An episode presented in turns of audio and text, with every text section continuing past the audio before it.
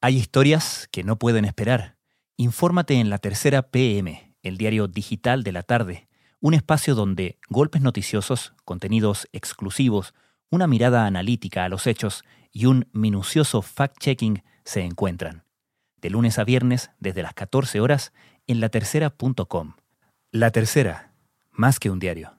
Cuando falta un semestre completo para terminar el año escolar, bajar los brazos y decir que las escuelas no abrirán es una decisión apresurada que perjudica a los alumnos tanto en lo socioemocional como en sus posibilidades de seguir aprendiendo.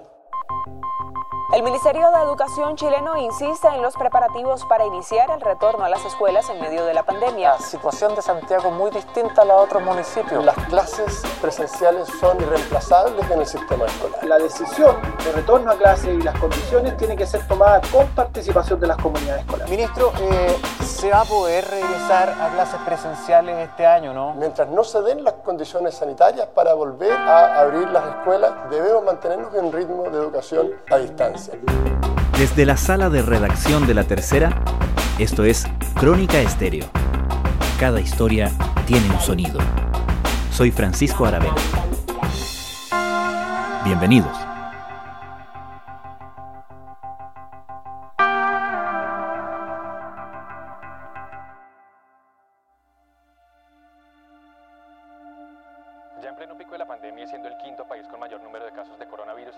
Sudáfrica se ve forzada a cerrar nuevamente los colegios. El gobierno de Marruecos decretó el cierre de las escuelas en el mes de marzo y desde entonces... Pasó prácticamente en todo el planeta.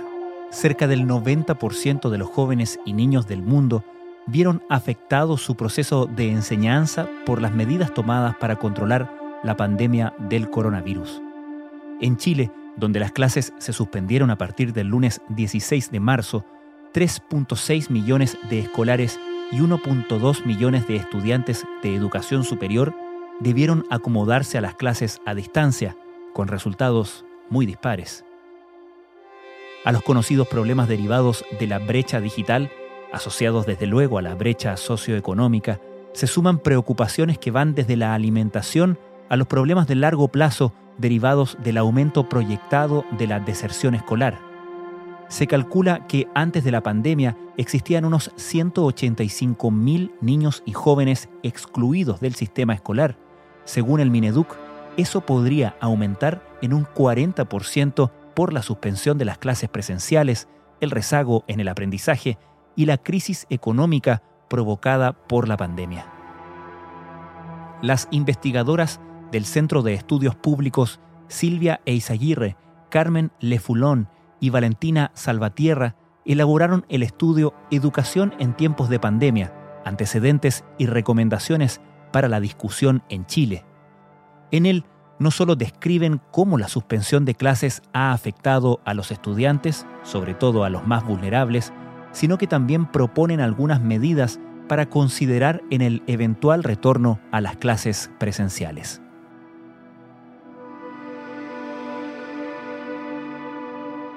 Distintas instituciones han levantado la voz para mostrar los riesgos que está teniendo eh, la suspensión de las clases presenciales y los principales riesgos que las distintas organizaciones levantan son. Silvia Eizaguirre es investigadora del CEP y columnista de La Tercera Domingo. Desnutrición. Los colegios y las escuelas entregan alimento a millones de niños en el mundo. En Chile, la JUNAEP entrega un millón y medio de raciones de alimento y esos niños hoy día no están recibiendo los alimentos o podrían no estar recibiendo los alimentos del Estado. El Mineduc se ha preocupado de eso, pero eso es un tema que preocupa mucho a las organizaciones internacionales, el tema de la nutrición. Según los estudios científicos publicados ahora por la revista The Lancet, habría cerca de 7 millones de niños que estarían en peligro de desnutrición como consecuencia colateral del COVID-19, del cierre de las medidas adoptadas para combatir esta pandemia. Otro tema que es muy preocupante tiene que ver con el maltrato infantil y los abusos sexuales, el hacinamiento, el confinamiento, el estrés, la crisis económica, el consumo de alcohol y droga, todos ellos son factores que propician el abuso y el maltrato y todos estos factores han aumentado durante el confinamiento y están muy preocupadas las organizaciones internacionales por la seguridad mental de los niños. Además, existe evidencia respecto de cómo el encierro de los niños y el distanciamiento social puede producir estrés tóxico en los estudiantes, eh, depresión y cuadros de shock postraumático. Como tú sabes, las enfermedades mentales es el principal problema que afecta a los adolescentes y Chile es uno de los países en el mundo que tiene la más alta prevalencia de salud mental en los adolescentes y esta circunstancia de confinamiento, ¿verdad?, eleva aún más, hace más proclive todavía esa prevalencia. Y por último, pero no menos importante, están, ¿verdad?, los riesgos en deserción escolar, es decir, niños que terminen saliendo del sistema escolar. Este es uno de los principales riesgos en Latinoamérica y claramente eh, la deserción, los problemas sociales, los problemas económicos no permitan a los estudiantes poder seguir en el colegio y poder seguir luchando y consiguiendo su derecho a la educación. Desde esa perspectiva...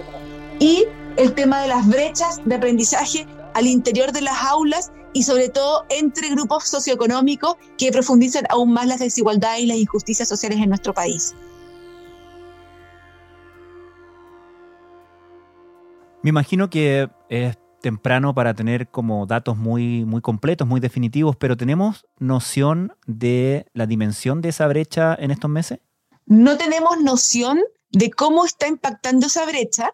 Para poder tener noción de eso tendríamos que tener mediciones y por eso es tan importante que una vez que los niños retornen a las escuelas, el Ministerio de Educación, a través de la Agencia de la Calidad, puede evaluar los aprendizajes de los niños y establecer cuánto es la brecha y tener planes, ¿verdad? para poder nivelar a los estudiantes y aminorar esas brechas lo más posible. Como lo decíamos al principio, las brechas de aprendizaje se van a notar con mucha fuerza, el efecto de la pandemia es muy duro en educación y por tanto... Pero lo que sí tenemos son indicadores de ciertas condiciones necesarias para el aprendizaje en distancia tenemos indicadores de habilidades críticas para aprendizaje a distancia, como por ejemplo la comprensión lectora y la habilidades tecnológicas.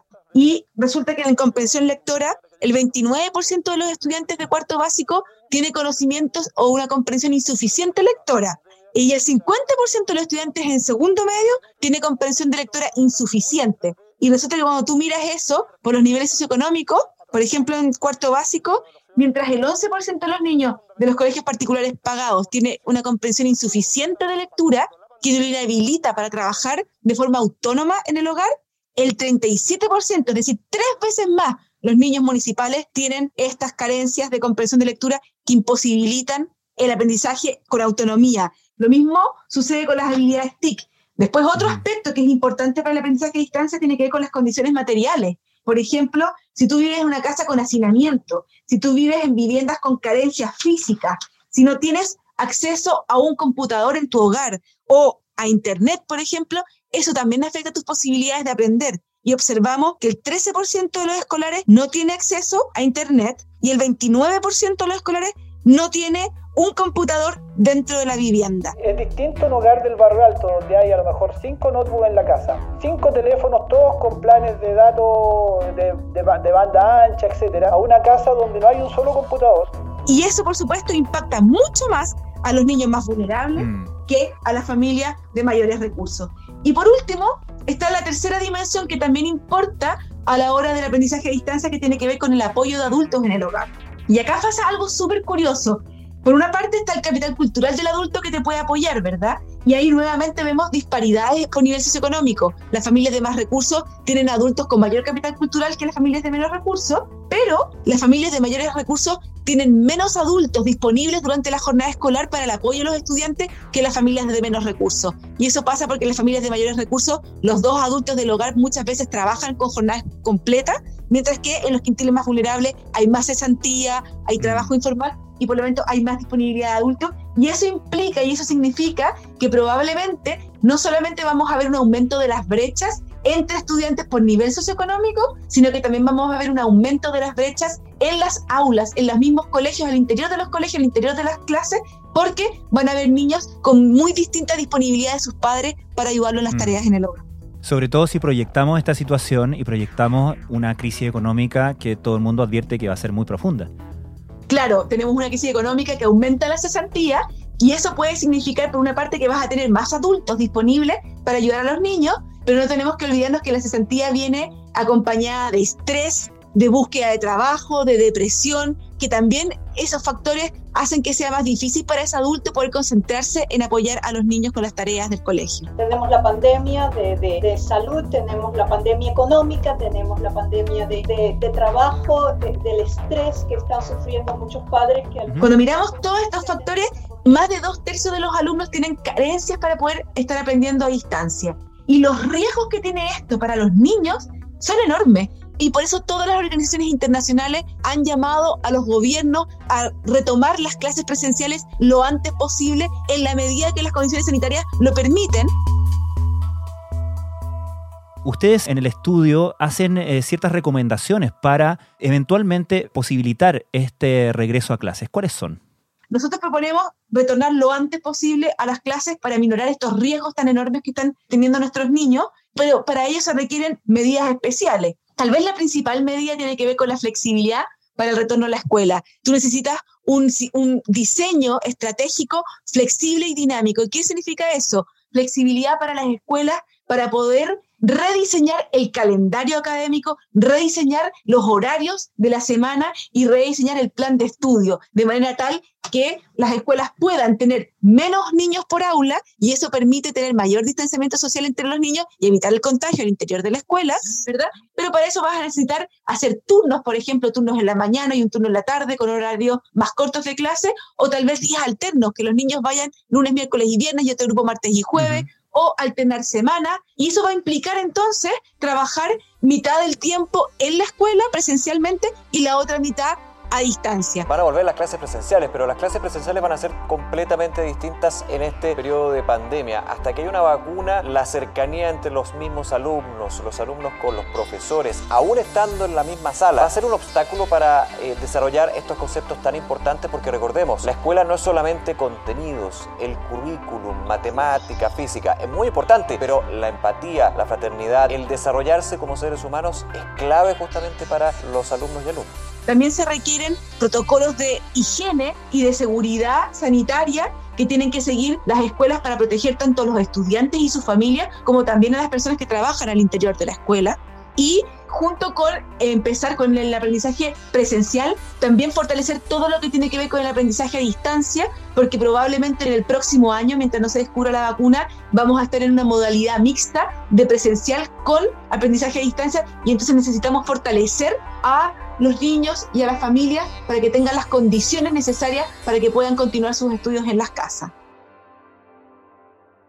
¿Cómo proponen ustedes hacerse cargo de otro problema que se ha visto durante estos meses, que es el de la capacidad y la capacitación de los docentes, eh, no solamente en términos de, obviamente, sus capacidades, sino que también sus extendidos horarios de trabajo, por ejemplo?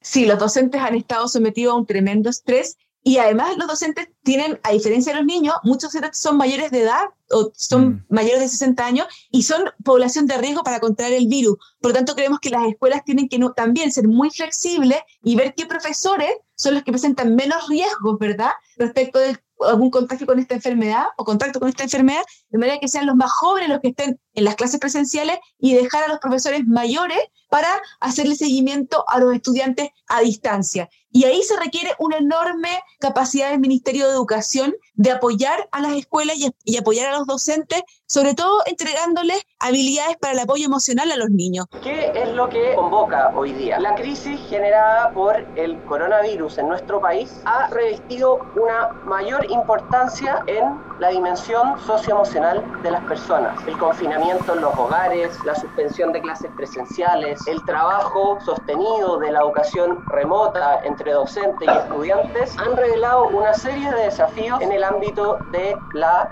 educación y el aprendizaje socioemocional y es hoy día uno de los temas más relevantes que como Ministerio de Educación queremos apoyar a nuestras comunidades escolares. Lo primero que tú vas a tener que hacer con los niños que lleguen a las escuelas es entregarles apoyo emocional, evaluar cómo lo han pasado, cómo están, si han sufrido abusos sexuales, si han sufrido maltratos, poder identificar pronto a esos niños y eh, derivarlo a los profesionales correspondientes y junto con ese apoyo emocional poder entonces empezar de a poco a trabajar otras áreas que tienen que ver con el desarrollo social y cognitivo y emocional de los estudiantes. Y para eso se requiere, como decías tú, apoyo a los profesores tanto en las habilidades emocionales que tienen que desarrollar para acompañar a sus estudiantes, también habilidades en las tecnologías de la información, a ocupar el Internet, el Zoom, el WhatsApp, ¿verdad? Para poder acompañar también a los estudiantes en su trabajo a distancia y también va a ser muy importante en la nivelación. ¿Cómo voy a trabajar yo en una aula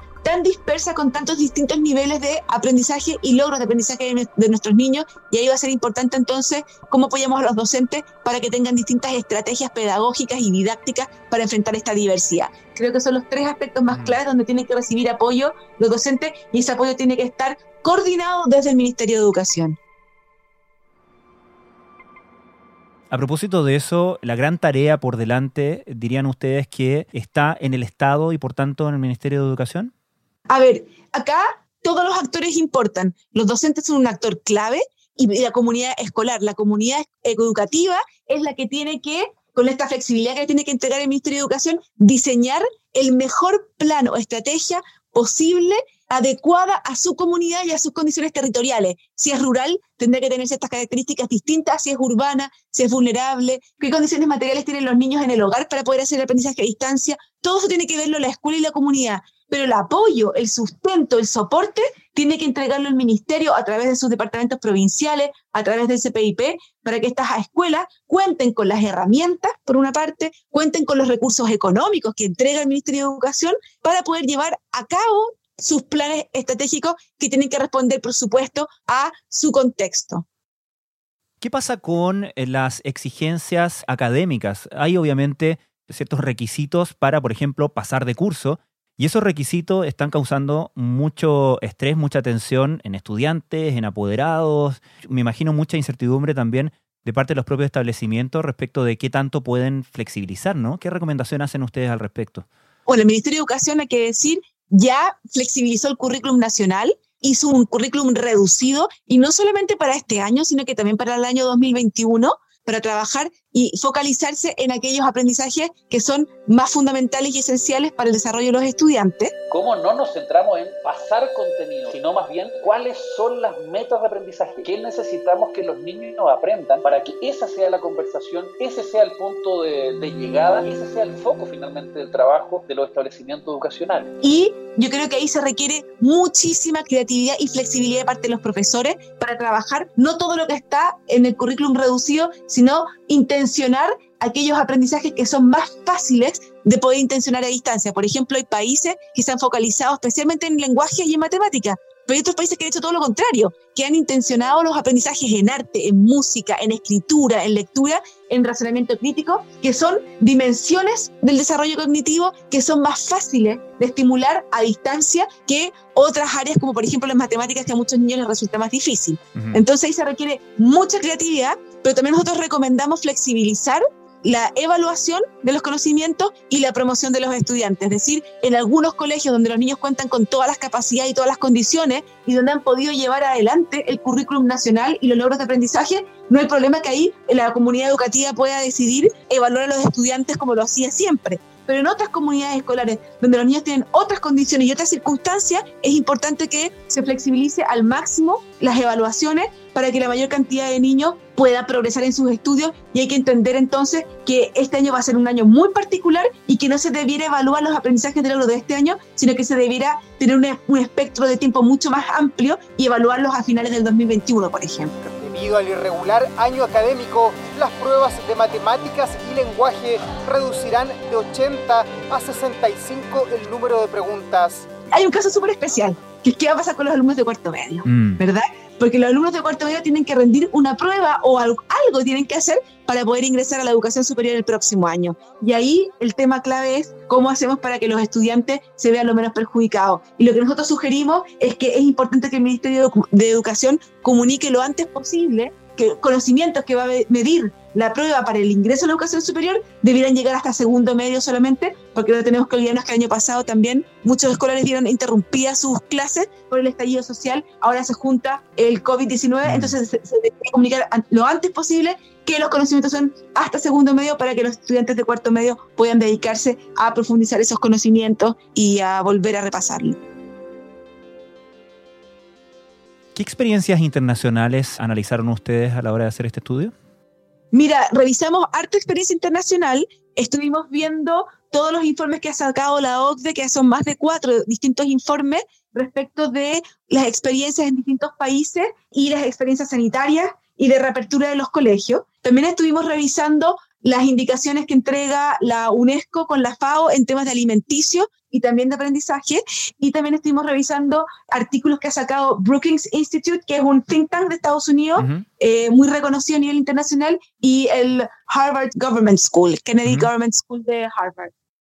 Hay un aspecto que ha, sido de preocupación para la escuela y los colegios en, en nuestro país en estos meses, que ha sido el del pago de las subvenciones, que eh, se calcula por asistencia. ¿Qué propuesta hacen ustedes a ese respecto? En Chile se paga la subvención por matrícula y por asistencia. Y claramente no se puede seguir pagando por asistencia dado que los alumnos no han podido asistir, o sea, los colegios están cerrados, es evidente. Y tampoco se puede pagar por la asistencia eh, remota porque ha sido muy difícil para muchos colegios contactar a los alumnos. De hecho, hay una encuesta que dice que más de la mitad de los profesores dice que no ha podido contactar a la mayoría de sus estudiantes. Entonces creemos que hay que flexibilizar el pago de la subvención y que esta nueva forma de pago no debería contar la asistencia, o al menos no como está contemplado hoy día. Y los criterios para pagar la subvención deberían ser claros y transparentes para las instituciones escolares, de manera que puedan contar con recursos para enfrentar el aprendizaje a distancia, que va a requerir inversión en recursos tecnológicos, en recursos pedagógicos tecnológicos, pero también va a requerir nuevos recursos cuando tengan que volver los niños a clase para todo el tema de la higiene y la sanitización. Finalmente, en los últimos años y varios años, el sistema educacional, el sistema escolar chileno en particular, ha estado bajo bastante crítica y bajo bastante reforma también. ¿Qué lecciones, a tu parecer, dejan estos meses respecto de la capacidad o lo que nos entrega o nos deja de entregar el sistema educacional y escolar chileno como lo tenemos? Nosotros siempre decimos que como el sistema educativo es tan desigual, ¿verdad? Y reproduce las desigualdades del hogar. Todo lo que se desarrollaba en las aulas de clases se trasladó a los hogares de cada estudiante. Sin embargo, la enseñanza en línea ha tomado diversos matices, tanto para los escolares como para cada establecimiento. Tres de cada cinco escolares no cuenta con computador o tablet. Por ello, se podría generar una brecha al interior del establecimiento. En tanto, Pero ahora, cuando hemos visto interrumpidas las clases presenciales, nos damos cuenta de el enorme instrumento que es la escuela para igualar condiciones y entregarle a todos los niños de una misma escuela igualdad de condiciones materiales para el aprendizaje y su desarrollo. Por supuesto que no puede eliminar todas las desigualdades que existen y por supuesto que todavía hay muchas diferencias al interior del sistema educativo, pero por primera vez estamos sopesando el enorme rol que juega la escuela en igualar oportunidades. El segundo, yo creo que el segundo aprendizaje es la tremenda vocación de nuestros profesores que han trabajado incansablemente por adaptarse a estas nuevas circunstancias, pero al mismo tiempo hemos visto las carencias que tienen nuestros docentes y nuestros alumnos en el manejo de las tecnologías. Y hoy día, en el siglo XXI, eso es fundamental. Me parece que ahí tenemos un gran deber, una gran falencia, pero tenemos que apoyar. Y también creo yo que podemos salir fortalecidos de lo que está pasando, porque si bien en lo inmediato está teniendo un costo enorme en la vida de los niños, esto ha obligado a todos los docentes, a todas las comunidades escolares a revisar el currículum, a revisar qué es lo importante, qué es lo esencial, de qué se trata y a repensar la didáctica, porque antes simplemente transmitíamos lo que estaba en el texto escolar, ¿verdad? O en los planes del gobierno, respecto de la asignatura, pero hoy día tenemos que entender y pensar cómo lo hacemos para transmitir estos conocimientos y que los niños desarrollen estas habilidades a distancia. Por lo tanto, yo creo que ha sido un trabajo de creatividad, de flexibilidad y de reflexión de las comunidades escolares que puede permitir en el mediano plazo que mejoremos nuestra calidad de la educación, si es que lo hacemos bien.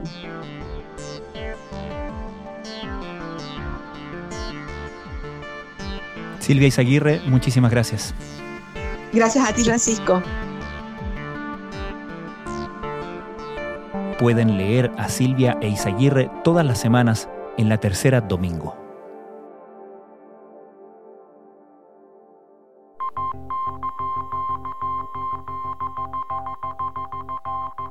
Crónica Estéreo es un podcast de la tercera. La producción es de Rodrigo Álvarez y Melisa Morales. Y la edición de quien les habla, Francisco Aravena. La postproducción de audio es de Michel Poblete. Nuestro tema principal es Hawaiian Silky de Sola Rosa, gentileza de Way Up Records. Nos encontramos pronto en una nueva edición de Crónica Estéreo. Les recordamos que todos nuestros episodios están disponibles en latercera.com, Spotify, Apple Podcasts, Google Podcasts y donde sea que escuchen sus podcasts.